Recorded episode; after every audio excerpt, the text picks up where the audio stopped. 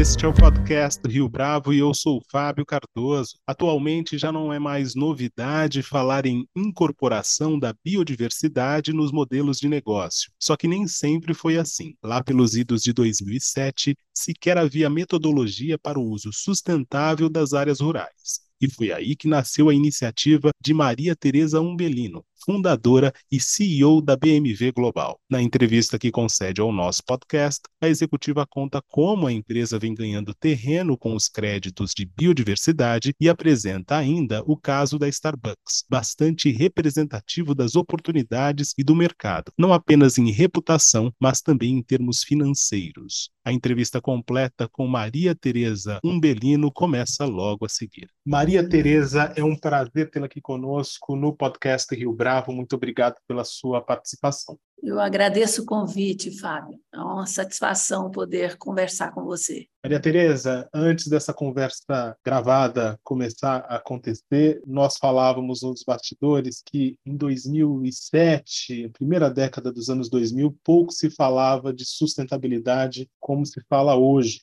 Falava menos ainda de sustentabilidade como um dos vetores de negócio. Mas foi mais ou menos nessa época que a trajetória da BMW começou. Então, eu queria que você contasse para a gente um pouco dessa história de vocês, como é que vocês se estabeleceram naquele momento para vir a se tornar a BMW global de hoje. Fábio, é, como a maioria das histórias, elas nascem com desafio, com dor, né? Não gosto muito de usar esse termo dor, não, mas foi mais ou menos por aí. Assim, por, por realmente vir de uma região que, cuja vocação é, é rural, né? Então, no auge da discussão do Código Florestal, da definição ali da obrigatoriedade das áreas rurais dedicarem aí terem que ter compulsoriamente dedicados à preservação 20, 30, 50%, 80%, a exemplo da Amazônia, né? nós fomos em busca de soluções que era necessário preservar, sim, mas é, deveríamos buscar a sustentabilidade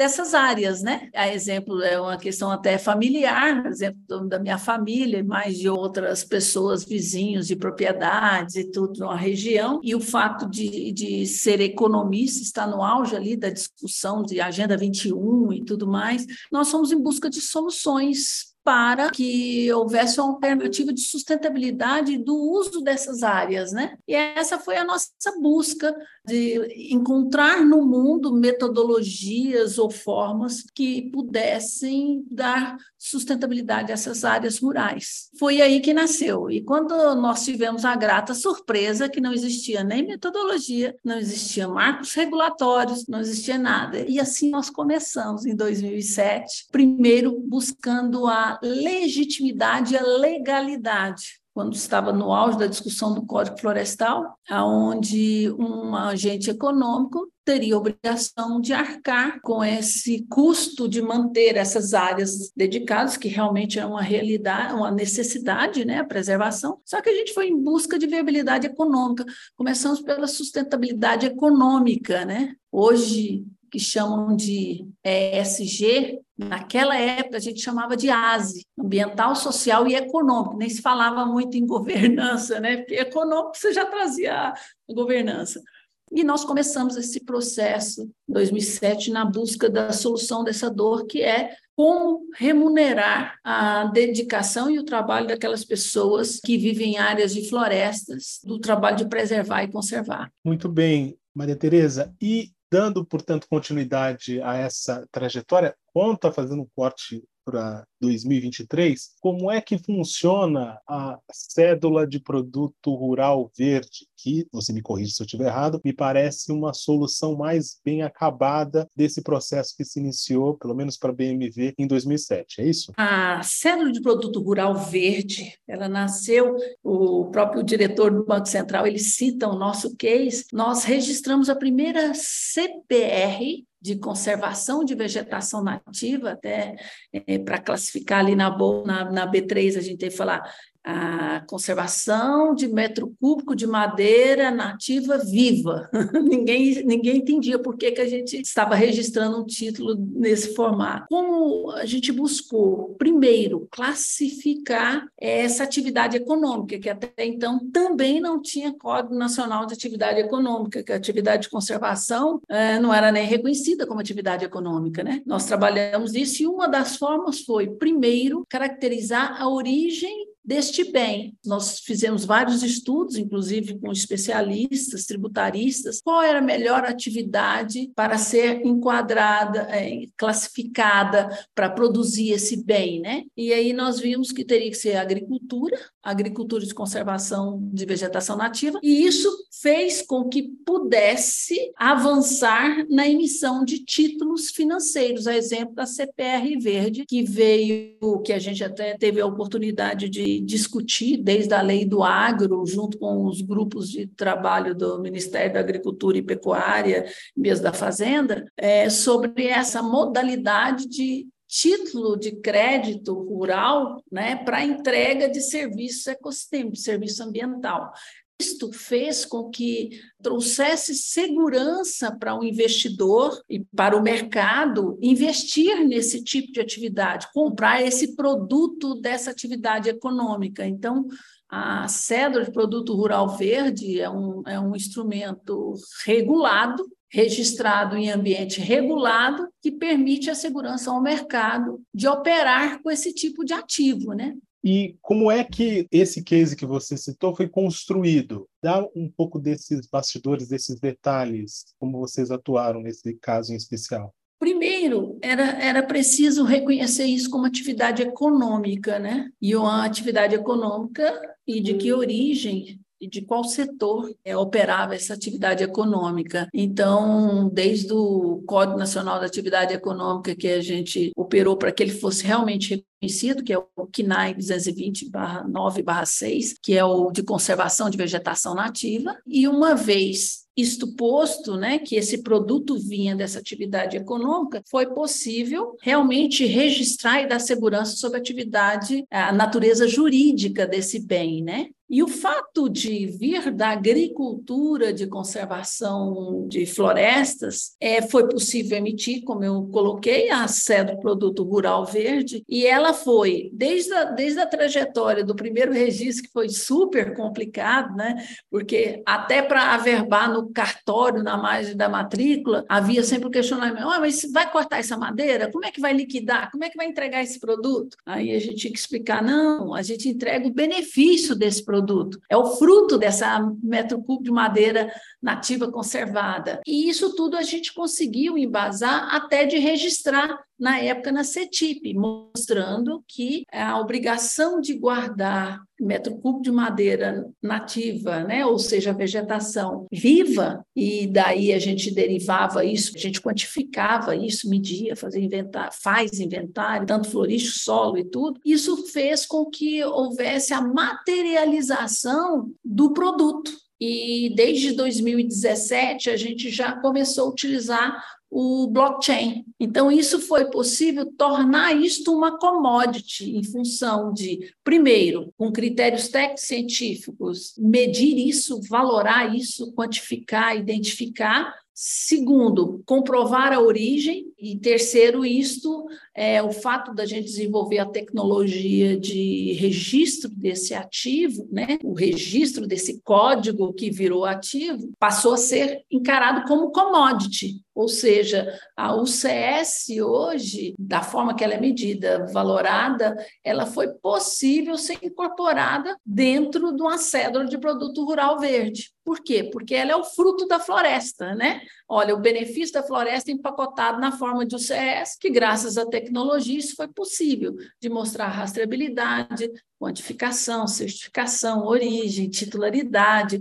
enfim, é tudo aquilo que pressupõe um produto debaixo de um título financeiro. E a cédula de produto rural verde, ela trouxe todo esse, esse arcabouço. Então, primeiro foi preciso, sim, trabalhar junto com a, a própria modificação da lei do agro. Né? Anteriormente, a cédula de produto rural só podia ser emitida por produtores rurais e por suas cooperativas. Com a nova lei do agro, isso abriu para que todos que desenvolve atividades econômicas, e nós também fomos os primeiros a emitir uma sede de produto rural para um ente público, que é o caso do Amapá. Então, a, a sede de produto rural, quer dizer, a atividade econômica de agricultura, pode ser desenvolvida por qualquer um. E isso fez com que abrisse um mercado gigantesco para essa natureza de, de título financeiro. Né? Então, houveram uma série de, de reuniões com participação de auditorias, foi multifuncional, auditor, inclusive certificadoras internacionais, é, bancos,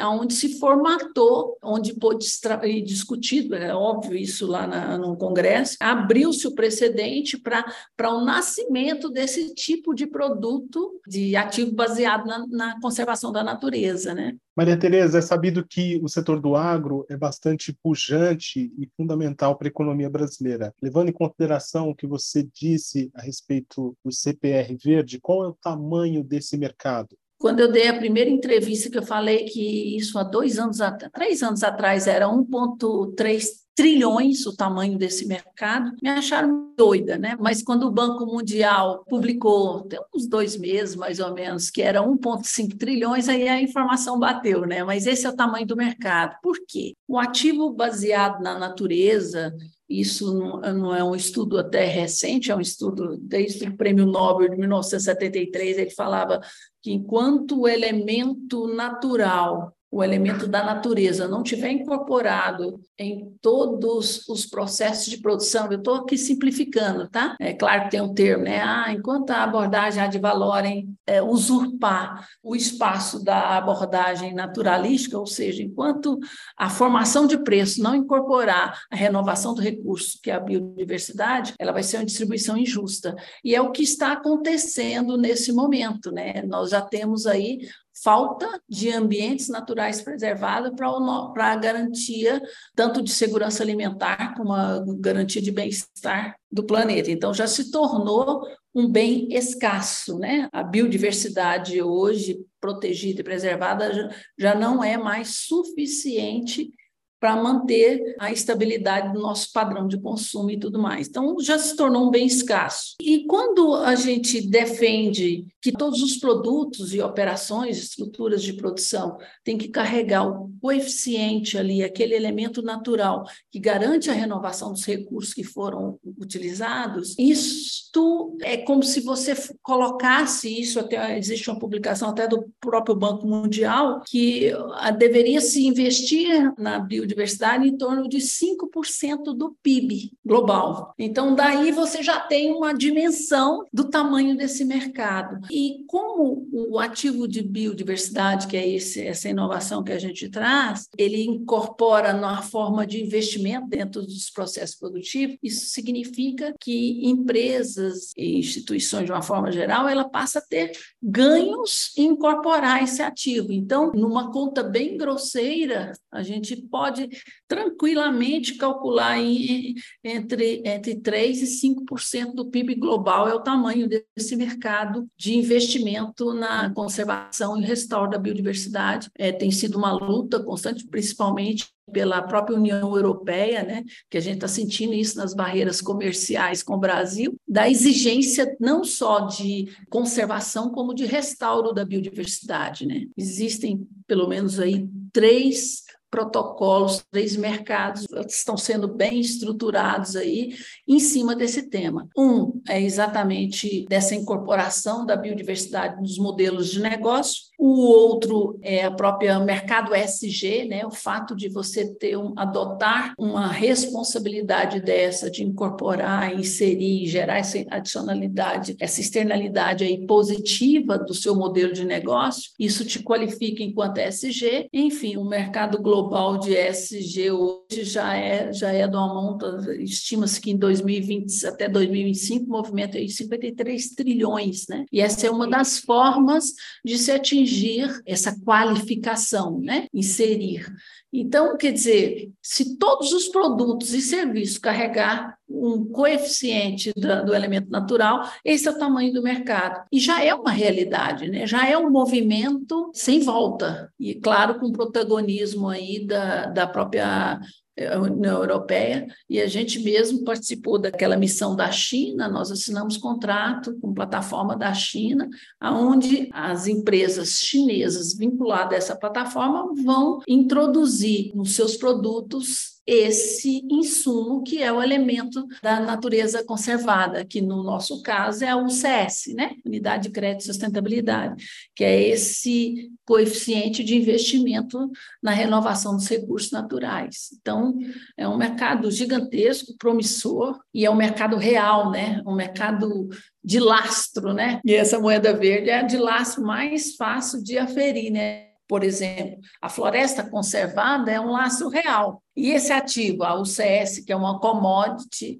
e, e que dá o lastro aí para um instrumento financeiro, exemplo da cédula de produto rural, ele oferece uma segurança no mercado que ele é aferível, é, é, você confere, né? É, a floresta, o trabalho da floresta naquele ano. Então, até por geoprocessamento, você verifica se a floresta existiu ou não existiu naquela, naquele período fornecendo esse, esse bem. Né? Então, quando a gente fala que é um meio de troca, essa a UCS, e ela é um CS com lastro aferível, verificável. Quando você percebe que uma, um BRICS vem falando numa, numa moeda com lastro em commodity, está aí uma commodity importantíssima de lastro real para qualquer moeda, né?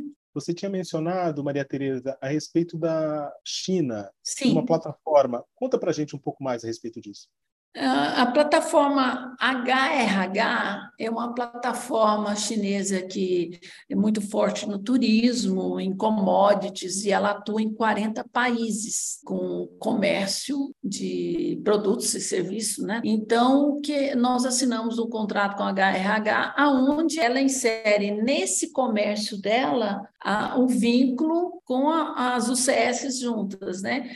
A gente, inclusive, essa metodologia, esse estándar, que a gente chama de estándar, a metodologia de produzir a OCS, né? Só que nós também assumimos a obrigação de gerar os CS nos outros países que essa plataforma comercializa. Então, significa que é uma, a iniciativa dessa plataforma é mostrar que o comércio dela carrega a conservação da natureza como insumo de produção. Ela, para comercializar, tem que carregar o CS o país da onde ele está comprando, que venha com a conservação da biodiversidade equivalente a investimento na, na, equivalência da conservação da biodiversidade, e no país que ele também vende, ele está vendendo com o CS. Então, isso cria um mercado gigantesco para o comércio desse ativo baseado na, na conservação da natureza. Qual é a relação, Maria Tereza, que a gente pode estabelecer entre o mercado de crédito de carbono e a CPR? Existe alguma relação possível? São belezas totalmente distintas? Não tem base alguma de comparação? Fala para a gente. A CPR é um título financeiro, né? Então, é, a UCS, que é o mercado de ativo baseado na natureza, né? Na conservação da natureza, com o crédito de carbono. Assim, ó, o crédito de carbono, o, o princípio dele é uma se gerar ativos em cima de uma redução de passivo, né? Olha, eu emitia tanto, então eu reduzi abaixo dessa linha de base, então eu tenho esse excedente para comercializar. Ou seja, esse ativo nasce em cima de uma redução de um passivo, certo? Por isso que crédito de carbono em cima, por exemplo, de, de áreas de florestas, a exemplo aqui do Brasil, de parques, ele não tem adicionalidade. Por quê? Porque ele já era obrigado a preservar. Os parques já são obrigados a preservar, a reserva legal já é obrigada a preservar. Então, o crédito de carbono é uma redução de passivo, e se, no caso aqui no Brasil, que criou-se uma regulação onde não se pode desmatar aquelas áreas, né? existe um amparo legal, por mais que haja ilegalidade, mas mais. É, então, não se gera, não se tem adicionalidade. Por quê? Porque a lei já proibia. Então, o crédito carbono é redução de passivo, mas se é uma área que já é regulada para não ser desmatada, então tem adicionalidade, né? E nem tem linha de base de desmatamento. Outra forma é, ah, então tá, eu tenho uma pressão, isso eu estou citando crédito carbono, tá? Depois eu vou estabelecer a nossa diferença. Por exemplo, as áreas lá no, no Amazonas, por exemplo, não, se não existe pressão de desmatamento, não tem curva de fluxo de emissão, né? Porque ela está lá no meio, vai ser desmatada, então, aí não se gera crédito carbono, porque tem que fazer a métrica né, dessa pressão, e aí o crédito carbono se calcula uma curva em cima dessa redução desse passivo. O crédito biodiversidade que a gente coloca, então, um é redução de passivo, e o crédito biodiversidade, que são as UCS, o ativo baseado na conservação da natureza, é uma produção de ativos. Um reduz passivo e o outro produz ativos. Por quê? Porque é o empacotamento dos benefícios gerados, de, no mínimo 27 serviços ecossistêmicos prestados por uma floresta mantida, desde ciclagem de água, é, segurança alimentar, cobertura de solo, manutenção de estoques de carbono, né?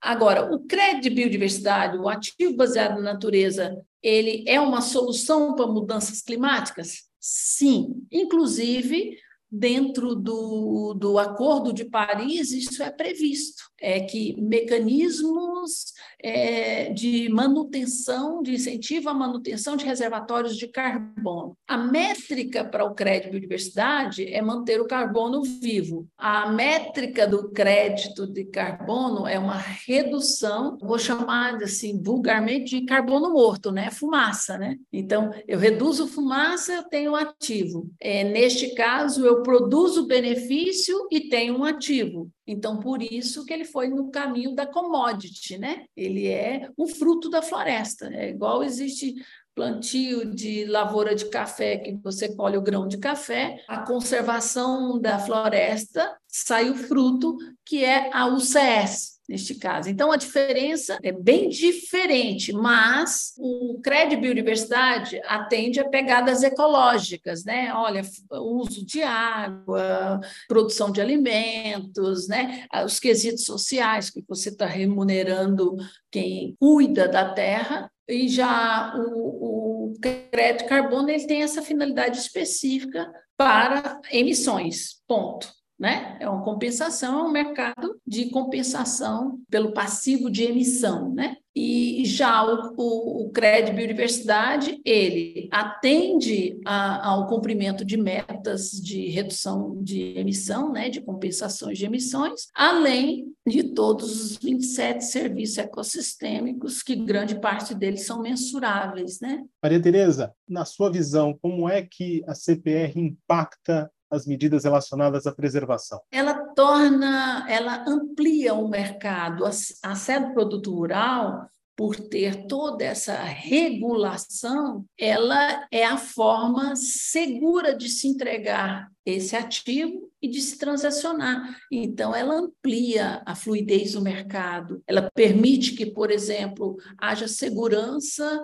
do investidor estrangeiro adquirir esse título em ambiente regulado, né, que passou por todo um processo de certificação e auditoria e com maior segurança. Não está pura e simples vinculado a uma plataforma eletrônica, embora tudo dependa de plataformas eletrônicas, né? Ela tem um critério de regulação e outra coisa, a sede produto rural ela é incentivada dentro, principalmente no mercado brasileiro, né? Inclusive a sede produto rural é um título do agro que é único do Brasil, mas que já tem a maturidade de ser transacionado com fundos internacionais e tudo mais. Então, a sede produto rural, ela dá uma segurança no pacote de, na entrega desse ativo. Então, ela dá fluidez no mercado e além dos incentivos que ela tem, tanto para investidor estrangeiro quanto pessoa física, no, no ganho, nessa agregação de valor, nesse ganho econômico, ela tem benefícios, inclusive tributários.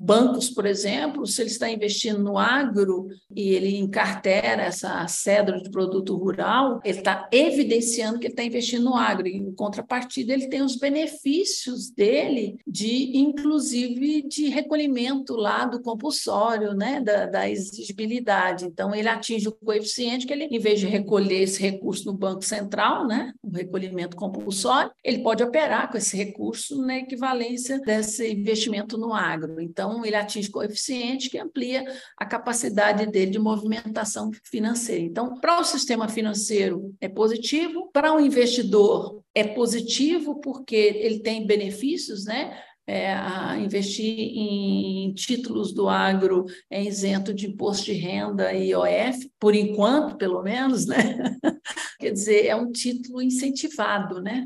Agora, Maria Tereza, existe um caso mais específico, algum caso mais específico da CPR Verde que você pode compartilhar com os nossos ouvintes? Sim, nós tivemos um case de sucesso que virou até referência e agora está expandindo uma referência global, que foi o case da Starbucks Brasil, em seu processo de expansão das lojas, né? Ele optou por adquirir a UCS por meio da cédula de produto rural verde, a CPR, para caracterizar e evidenciar o investimento dele, a conservação, e com isto ele adotou como política de sustentabilidade colocar aquilo que nós é, citamos que é o elemento natural, né? o elemento da natureza que garanta a renovação do recurso que ela está utilizando. Então, ela adotou isso como prática ambiental, social e de governança dela de entregar produtos com a responsabilidade de renovar os recursos que ali